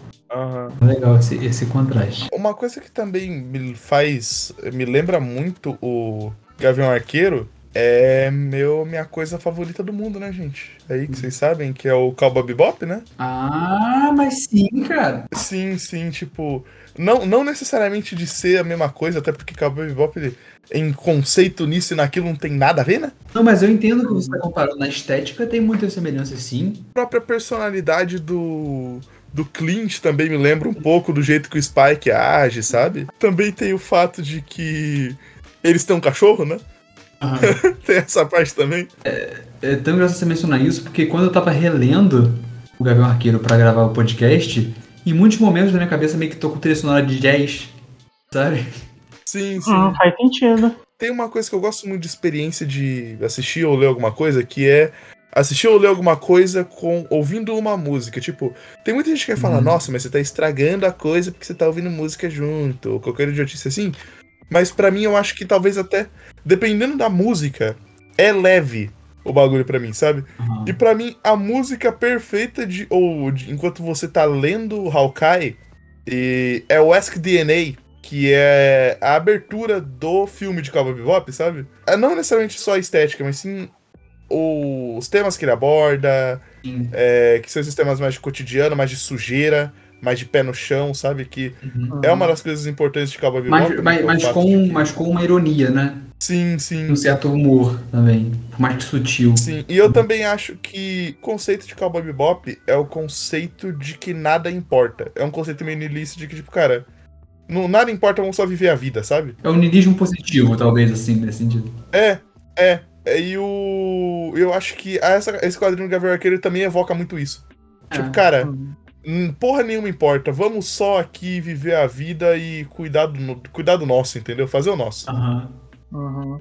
Sim. É, a arte principal do Gavião Arqueiro ela é do David Aja, né? Ele é quem introduz uhum. a história, quem seta meio que o, o clima de toda a história até o final. Só que vários outros artistas passam por eles. O, um deles é o Javier Pulido. Eu acho que a arte dele é bem bacaninha. Ela tipo combina até com a arte do, do David Aja, apesar dela ter uma vibe um pouco diferente. Uhum. Mas eu acho que o momento em que a arte dele mais brilha é nas edições da, da Kate, da, que uhum. focam 100% na Kate, que ele usa um estilo mais fofinho, para mostrar, tipo, o lado mais inocente, mais, mais, sei lá, mais jovial dela, né? Uhum. É, a gente tem a Annie Wu, que é quem faz a maior parte das edições da Kate, e também é quem faz aquelas páginas do, do da edição romântica, né? Que tem várias páginas românticas. Sim. Elas são feitas pela Annie Wu. É, a gente tem. Deixa eu lembrar, achar minha lista aqui, peraí. A gente tem o Francesco Francavilla, que ele é um cara que ele faz uma, uma edição específica mais lá pro final, que foca no palhaço, que é uma edição mais Mímico, né? onírica, sabe? Ela Sim. tem um ar meio experimental, meio onírico. Sim. Eu acho que de todas as, ah, todos os artistas que passam, ele é o que mais foge da, da arte do Arra, do Aja. Ele faz uma arte um pouco mais, Ai. uma co- uma co- um pouco mais detalhada, com um pouco mais de volume, né? Sim. A gente tem o Steve Lieber. O Steve Lieber, ele tem uma coisa que eu acho bacana, que mais pra frente ele vai trabalhar de novo com o Matt Fraction no quadrinho do Jimmy Olsen, Hum. que eu acho que é bem interessante porque os dois têm uma vibe parecida. O Jimmy Olsen ele também trabalha bastante com, ah, quer dizer, na verdade o Jimmy Olsen ele trabalha mais com o surreal, mas ele também tem muito desses diálogos que meio que não dão em nada, sabe? Personagens só conversando por conversar, essas Eu acho que você falou de Jimmy Olsen no último episódio. Eu acho que eu falei ele no de indicações, né? De- É, no último de indicações, é. Sim, verdade. É, inclusive, ouçam lá, eu falei bastante dele, é bem bacana. Esse detalhe um pouco mais e o último. E o último artista é o Jesse Ham. Que ele faz. Ele tem uma arte que em alguns momentos me lembra até um pouco mangá. Aham. Que eu acho que ele, ele fica pouco tempo, mas ele foca bastante nas edições que eles vão pro. Pra cidade que tá. É, é Nova Jersey, né? Que a Kate Bishop vai pra Nova Jersey, a cidade tá toda inundada e ela meio que descobre o valor das pessoas, sabe? Aham. Então, e esses são todos os artistas que passam. É, a maioria deles, como eu falei, mantém tipo a vibe que o David Aja cria. Sim. Mas o, o, o que eu falei lá que faz a edição do palhaço, né? Que é o Francavilla, ele é o que foge mais dessa estética e a edição dele Eu acho até. que ele chega um pouco no que o Matt fala de ir com uma coisa mais no ar mesmo. Sim, total. Ele usa muito preto. É. Ele carrega no preto mesmo o traço dele. Mas é bacana porque, tipo, é muito comum você ler runs que tem muitos artistas passando que meio que vai perdendo a identidade, sabe? Com a entrada de outros Hum. artistas. E essa HQ é uma que isso não acontece. Eu acho que existe, tipo, um trabalho muito bacana entre todo mundo que se envolveu nesse quadrinho para realmente manter a, a, a vibe né, do quadrinho viva e tipo, fazer ele ser bem consistente do começo ao fim. Tanto que o David Aja, mesmo que com muita gente passando pela história, é ele quem fecha, né? Lá na, nas últimas edições, a- que, aqui, que é o volume né, que chama Rio Bravo, é onde o David Aja volta e ele faz uma história que é meio bacural até, né? Do, dos personagens resistindo. É. Eu acho bem bacana. Muito bom. Encerra muito bem a, a run, né? A run até deixa umas pontinhas soltas pro. A run deixa até as pontinhas soltas, assim, pra talvez uma continuação, né? Mas, mas o arco principal encerra ali. E, ou seja, se você quiser, tipo, ler, pegar os quatro volumes e ler isso e fica, você consegue ser feliz com esses quatro volumes. E eu acho que também é, vai te preparar. Se você está fazendo isso pensando na série, eu acho que vai te preparar bem pra série também, porque a história da série provavelmente não vai ser a mesma, mas toda a inspiração estética, né, eles estão puxando bastante desse, dessa, dessa run, assim. Até na série tem essa. No trailer da série tem uma, uma das, das, dessas, das cenas do trailer, né? Que é puxado da, da HQ, que é essa cena das, das flechas, que eles estão escolhendo as flechas especiais e tal. E a edição que fala disso é bem legal, assim. É, ele tá tendo uma perseguição, né? E eles estão com várias flechas. E o, e o Clint, ele tinha saído pra comprar é, etiquetas, né? Pra pôr nas flechas, só que ele não conseguiu. E daí eles são obrigados a usar as flechas meio que sem saber o que, que cada flecha faz, né? E daí eles vão debulhando, tipo, todas essas, essas maluquices que são de, de quadrinhos, de flechas É. especiais que começou lá com o Arqueiro Verde, né? Sim, uma flecha que explode, uma flecha que faz não sei o que, uma flecha que não tem não sei o que lá, muito legal. Flecha É, de rede, flecha Eu fico pensando bem em que tipo de, de outras coisas talvez eles puxem dos quadrinhos, né? Tem até um- um- uma das edições que é bem fora da, da- que é uma edição que desenvolve muito os temas, mas não a história. Que é a edição em que eles Aham. assistem o desenho, né? Sabe? Que o desenho que, ele- que, o, que o Clint assiste com as crianças meio que reflete muito dos temas do quadrinho, sabe? É o especial de Natal, né? Especial de Natal, é. E E tem vários paralelos com a história. Eu fico pensando, talvez, será, será que eles vão trazer alguma dessas inventividades pra série? Talvez seja mais difícil, né? Mas é legal Acho que vai ver. ter referência. Pode ter uma referência, né? A esse. esse... Sabe uma coisa que eu acho legal nessa edição? A capa dela é o, o corpo do Clint com uma cabeça de televisão. Ah, é verdade. Eu acho que é meio que a ideia de, tipo, eles usando um desenho animado pra elaborar o que que tá acontecendo, né? Dentro da dele. cabeça do Clint. É. É, o é a edição 17. Agora, pode falar da expectativa pra série? Porque minha expectativa, como sempre, como sempre com coisa do MCU é que vai ser ruim, entendeu? E eu já tô, eu já tô decepcionado, entendeu? Eu Já, já, come, já, já vou decepcionado, é isso aí. Ah, eu tô, eu tô empolgadíssimo, Cara. porque a Kate é uma personagem que eu adoro, Uhum. desde que eu conheci nessa run. E eu- tudo que eu li dela depois, dos Vingadores da Costa Oeste, Cara, a run solo dela, da Engraçado Kelly Thompson. que eu conheci a Kate pelo Jogos Vingadores, só que esse quadrinho foi o que me fez me apaixonar pela personagem. Porque realmente nesse quadrinho ela é divertidíssima, assim, não tem como não se Eu apaixonar. tenho por ela. muita vontade de ler pra ver como que é a personalidade dela, se tipo, ela é a mesma coisa do que ela se torna depois. Porque eu acho que Novos Vingadores ela é um pouco mais genérica, assim, pra, ser, pra falar a verdade, assim. É, Não é tão. A personalidade dela, a personalidade dela não é tão marcante quanto é nesse quadrinho e nos seguintes, assim. Isso não me marcou tanto quando eu li, sabe? Aham. A melhor coisa que a série do Hawkeye vai proporcionar é o vídeo do Azagal reagindo ao trailer, vocês viram isso? Nossa. Não, não vi não. porque- Porque assim, vocês sabem que o Azagal ele tem um ódio é, violento pelo Gavião Arqueiro por algum motivo, né? É, ele todo, todo, todo, todo Nerdcast ele reclama do Gavião Arqueiro, tipo, Cara, ele odeia muito o Gavião Arqueiro. Eu não sei porquê. Sacanagem. Ele só odeia muito o personagem. E aí, é muito bom esse, o vídeo, o react deles no trailer. Que o Azaghal ele tá muito puto. Ele tá puto de verdade. Ele tá tipo xingando. Caralho, não acredito que eu vou fazer uma série desse personagem. O Azagal deveria ler essa run. Queria mudar de ideia com certeza. Não, ele é velho pai, ele achou uma bosta. Você tá empolgado pra série, Léo? Cara, eu, eu, eu assim, eu não tô super hypado, mas eu acho que pode ser bem legal. Eu, eu, eu gosto muito que ela tá se inspirando nessa história, nessa run, sabe? E é engraçado porque eu até, é, é, quando eu tava lendo, eu até procurei um pouco sobre o que as pessoas estavam falando, né, dessa run, e eu achei um comentário de uma pessoa, na época que a run tava saindo, falando assim, nossa, isso é legal se essa run virasse uma série.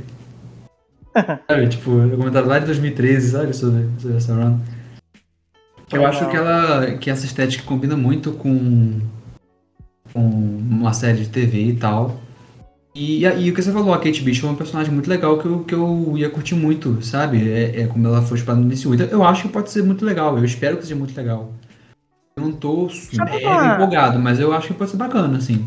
Eu vou, vou, ver, eu vou ver o que vai vir pra mim, sabe? Eu vou esperar pra ver o que vai ser. Aham. Mas eu acho que deve ser, deve ser legal. E pelo menos vai fazer as pessoas descobrirem essa run que ela é espetacular. Sabe? Por si Uhum. só. Entendeu? Então mesmo que talvez a série não seja tão boa, mas colocar essa run fenomenal em visibilidade já é muito legal, assim. A coisa que mais, eu mais tô. Isso, isso sim eu tô animado de verdade pra série. É o casting da Kate. Da Kate. A, a garota que tá fazendo ela é a Hayley Stanfield. Hayley Stanfield é o nome dela? É Hayley Steinfeld. Então, e ela é uma atriz que a maior parte dos atores de, de filmes e séries, de, assim, de personagens menores, entre aspas, da Marvel, né? Esses personagens menores em idade mesmo. E eles estão colocando atores conhecidos, mas nem tanto. Uhum. Ela fez, ela fez o Bumblebee, em que ela, eu acho que ela é uma personagem, pe- ela é a personagem principal, mas é, ela também fez um dos meus filmes favoritos, que é o The Edge of Seventeen, que aqui no Brasil chama Quase 18, que é um nome bom, mas eu não, não sou tão fã assim Uhum. que é um filme que eu simplesmente acho genial, sabe? Tipo, é, é a única vez. é- é- depois desse filme, eu parei de usar o termo me identificar com algum, perso com algum personagem, porque o único filme que eu realmente me identifico com tudo do personagem é o personagem da Hayley Stanfield. Legal. E ela tá incrível no filme, ela tá perfeita no filme. E é um filme que, tipo, cara, é uma comédia muito boa. Tem o Woody Harrison Uhum. fazendo professor de escola dela. Legal. É... E, cara, é, é só, é só genial, é só maravilhoso. É só, tipo. Puta, que. É, é um filme de adolescência bom, sabe? Tipo, um filme de adolescente bom. É, eu acho Bom, bacana. E uma coisa também que talvez seja interessante vai ser ver como que eles vão fazer a dinâmica do Clint e da Kate, né, na série. Se vai ser parecida com a da. Sim, sim. Com a da. da- com a da, com o quadrinho, como que eles vão lidar com isso, né? Eu creio que não. Eu creio que na série eles vão fazer mais um negócio de é, passar o bastão, sabe? Uhum. E tem outra coisa da série que isso, pro- pelo menos, provavelmente vai desembocar na série, né? Eu não acho que eles vão usar isso em, no futuro de alguma coisa. Porque eu nem sei se vai ter segunda temporada, né? Mas a série, ela não teve casting de Madame Mask e de. Ou do Palhaço, né? Se bem que o Palhaço provavelmente nem precisa ter um casting, né? Vai- O palhaço ele tem no, no, num dos trailers. Ele também Ah, ele aparece nos trailers. Ah, então tá suave. Mas uma personagem que vai ser importante na série, muito provavelmente, é a Helena, né? Ah, e a, a Viúva Negra 2? É, porque na cena pós-créditos do Viúva Negra, ela olha uma. a- Qual é o nome da mulher lá? A Madame Hydra, ela olha. Ela mostra Não é, foto ela não é Madame Hydra ainda. É. A futura Madame Hydra. É, a, talvez futura Madame Hydra. É, talvez futura Madame Hydra. Ela olha uma fo- ela dá uma foto do, do Clint pra Helena e fala: Ó, esse aqui foi o cara que matou tua irmã, mano. Aí, muitas tretas. Muitas tretas. Sente o drama. É. Ai, vai, vai, vai dar merda, vai dar merda. Eu acho talvez até que isso. Eles provavelmente vão usar muito a gangue do agasalho, né? Mas. é, eu acho que isso vai ser uma das coisas mais importantes do, Ou do pensa roteiro bem. da série. Pensa bem, a Helena ela é treinada desde criança a lutar. Eu acho que ela consegue cortar a Kate no meio, se for se ela for o que, o que eu tô achando que ela vai ser na série. É, eu acho que ela... Eles vão matar a Kate Ela- pra depois ressuscitar, gente. Elas claramente não, não parecem estar no mesmo nível, não, Não, sei. não, Mas eu não vi não. a série ainda, né? Pode ser que ela esteja. Não, mas acho que nem nos quadrinhos é do mesmo nível, cara. Porque imagina, imagina a Kate enfrentando a, a, a Viúva Negra, a Natasha, sabe? Eu não consigo ver a Kate vencendo a Natasha. Eu quero, eu quero indicar duas coisas, bem rapidinho. É, no finalzinho do quadrinho do Match Fraction, ele tem escrito assim: é, ele, fe- ele abre focando muito no Clint, né? Mas uma das últimas coisas que aparecem nos créditos finais é um gibi de Clint Barton e Kate Bishop. Que ele meio que bota os dois no mesmo nível de importante, né? No finalzinho da história. Sim. E daí eu acho que uma maneira, uma coisa bacana de seguir depois disso é justamente a run solo da Kate Bishop, que tá saindo aqui no Brasil agora pelas edições da Marvel Teens, Uhum. que é a primeira edição chama Gavião Arqueira Detetive Particular, que é, elabora um pouco mais das histórias solo dela que acontecem durante a run do Match Fraction, né? Que meio que depois que termina a run do Match Fraction, ela volta para Los Angeles e vai trabalhar como detetive. E mais pra frente desemboca também nos, nos, é, Vingadores da Costa Oeste, Uhum. que é uma run muito bacana também. E uma outra indicação bem rapidinha é, tipo, se você curte o trabalho do Matt Fraction aqui, tem também um trabalho que ele tem com o Chips Zdarsky, que é tipo o Dream Team do universo, sabe? Uhum. Que é o, o Criminosos do Sexo, o Sex Criminals, que é um quadrinho que também já ganhou Eisner, Os dois escrevem. e ele é base... Então, escrevem, e se eu não me engano, o Chips Zdarsky desenha também, alguma coisa assim. Porra. Aí sim. É... Cara, esse quadrinho, primeiro, ele é muito maluco porque ele é sobre um casal que quando eles têm um orgasmo, é, o tempo para e eles começam a usar isso pra roubar banco. então, tipo, é maravilhoso. E ele tem, eu acho que os meus extras preferidos de qualquer quadrinho da vida. Porque os extras desse quadrinho são basicamente os Chips e Darsky e o Match Fraction solto, tá ligado? Aham. falando merda sem parar, um entrevistando o outro, fazendo desafio de Photoshop, fazendo meme, fazendo regras de sexo. É, é uma loucura, mano. Esse quadrinho ele é muito bacana. Ele tá saindo no Brasil pela Devir. É, é, ele ainda não foi concluído, então, tipo, ainda. Inclusive, acho que nesse mês vai sair a edição 4 dele. Mas ele é muito bacana, porque, tipo, é os dois, dois dos maiores escritores atuais dos quadrinhos juntos, fazendo uma história sobre putaria, basicamente. Então, não tem como ser ruim.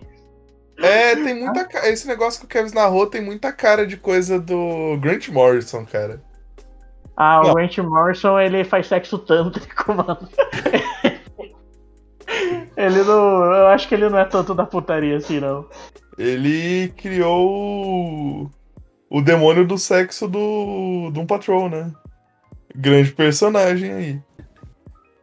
Bom, mas é isso. Eu acho que também uma coisa legal pra quem se, se você ler essa run e gostar de Gavião Arqueiro, além de ler a- as runs da Kate Bishop, tem as runs do Jeff Lemire, que vem um pouco depois do, da, da run do Matt Fraction, e que também bebe muito da estética e da, da- que, que vem dessa, dessa run do Matt Fraction. Eu não cheguei a ler tudo, de duas edições só, mas eu achei bem legal também.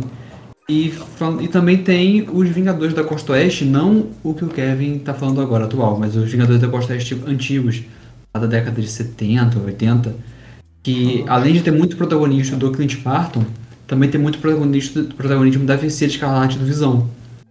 Então, são, são talvez uma, uma run legal que, que eu acho que o MCU também bebe bastante dessa época. Quadrinhos e quadrinhos e também quadrinhos! Vamos chegando então pro final do episódio. Bora finalizar. É isso. É, alguém quer dar uma consideração, uma consideração final sobre Gavião Arqueiro, sobre a série, sobre. É mó bom, velho. Só ler essa merda aí e depois assiste a série. Dá pra ler, dá pra ler numa, numa tacada só, se você separar uma tarde inteira. Se não for distraído igual eu. Ah, é o Olha- eu fiz. Eu fiz isso hoje, literalmente. Eu li ele todo durante o podcast. Brincadeira. É, assim, uma coisa que eu quero dizer é que é a última coisa que ainda tenho muita curiosidade do MCU, sabe?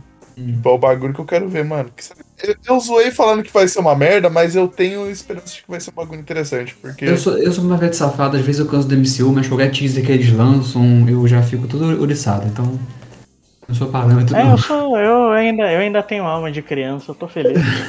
Todo mundo sabe que a DC é melhor, né? Ah, não. Nas séries, tipo Arrow, Arrow tem mais interessantes do que o. Do que o. O. A série ó. do Capitão América lá. Ó, eu- eu- você sabia que você ia falar disso? Eu até vou fazer uma denúncia aqui. Você hoje em dia é tudo assim, nossa, Capitão América é horrível, Capitão América é horrível. Enquanto o senhor Matheus estava assistindo Capitão América, você estava proclamando em voz alta que era a melhor série da MCU. Que era a melhor coisa que o É, MCU tinha verdade. feito.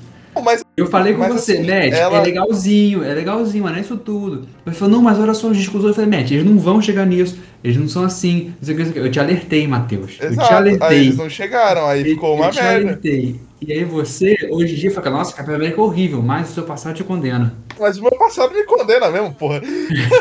eu acho que a melhor série ainda é WandaVision, Eu Loki fica em segundo, É. e o Falquitão América fica lá em quarto, tá ligado? Eu nem lembro qual que tem a outra, mas com certeza é melhor. É o Arif. É, o Arif é melhor. Não, que ele fica em quarto, ele fica em quarto porque entra alguma coisa no lugar, qualquer merda, mano. Qualquer, qualquer merda é melhor, entendeu? Nossa, pior, eu realmente acabei falando isso, né? Qualquer coisa é melhor, com certeza. Pensa é melhor que aquela merda, né? Não, eu não odeio, eu só acho que termina muito mal. Eu não Acho que odeio, eu não odeio, mas o último episódio ele, ele caga muito mesmo. É. Eu acho que é um dos raros casos de uma série que, que tipo, tudo é jogado no, no buraco pelo final dela. Sim, sim. Cara, eu acho que a gente devia guardar essa conversa pra um episódio futuro sobre séries de, de quadrinhos. tá. Porra, Mas então, seria é, bem bacana, hein? mas então é Eu tenho isso. vontade. Vamos então encerrando. Kevin, falar para as pessoas onde elas podem encontrar o nosso podcast, primeiramente. Bom, o nosso podcast pode ser encontrado em todos os lugares onde tem podcasts. Se você não encontrou no seu agregador, fala com a gente que a gente tenta colocar. E a gente tem o nosso Instagram, Entropia Comics, o nosso Twitter. O Twitter é Entropia Comics também, Léo? Twitter é arroba Comics Entropia. É o Twitter que a gente criou Ah, recentemente. tá. Temos muito poucos seguidores, por favor, segue a gente lá. Pessoal, é, o meu Twitter pessoal é arroba o meu Instagram, o meu.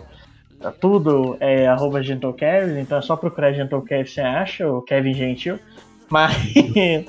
É, não é gentil, não, gente. Porque existe um Kevin, entendeu? Que é tenso. Esse é o Kevin Gentil. É, O é o Kevin Kevin que que é eu convivo, inclusive. É, a, a existência desse Kevin foi criada pelo Matt, basicamente. Eu fui. Eu coringuei o Kevin. Matt, onde as pessoas te encontram, o que você faz aí nas internet da vida. Bom, é, eu tenho meu Twitter de arte, né? O Matos Underline Art. Que eu vou. Ou eu vou postar. A maior parte do tempo, ou eu tô postando arte, ou eu tô xingando São Paulo, né? Porque é o que eu faço da vida, eu desenho e assisto o jogo de São Paulo. É, eu tenho o meu quadrinho. Não, o meu mais novo quadrinho Não Quero Ser Vampira. Inclusive o Kevs é um dos personagens principais. Eu tenho basicamente essas coisas e o meu Instagram, que eu de vez em quando posto foto pelado. Aí sim, Mentira, não tem, não tem foto pelado, mas tem foto bonita lá. manda foto da cabecinha. falar que tem, Matt. E em breve, em- muito em breve, eu vou recomeçar o Apenas Rascunhos. Então, era o meu canal de dois anos atrás que eu fazia uns vídeos bosta e agora eu vou fazer uns vídeos menos bosta. Ah, tá. Então fique de olho no canal do Matt. Bom, eu vocês podem me encontrar no, no Instagram por arroba Leonardo Coelho. É, se você estiver no Instagram do Entropia Comics, você vai me achar lá, porque eu tô marcado nas publicações. No Twitter, eu sou arroba leobc, underline. Esse é meu Twitter pessoal, que eu só falo merda. E o meu Twitter de arte é o leobc arte. É isso, gente. Obrigado por ver até aqui. Tchauzinho, tchauzinho. Até o próximo episódio. Beijão. Vai dar tchau pras pessoas. Não, Matheus, seu moto, cara. Tchau! A última piada pra fechar é esse esse podcast foi só uma fraction. Então em algum momento vai sair o podcast Entire. Nossa. Acabei, gente. Acabou.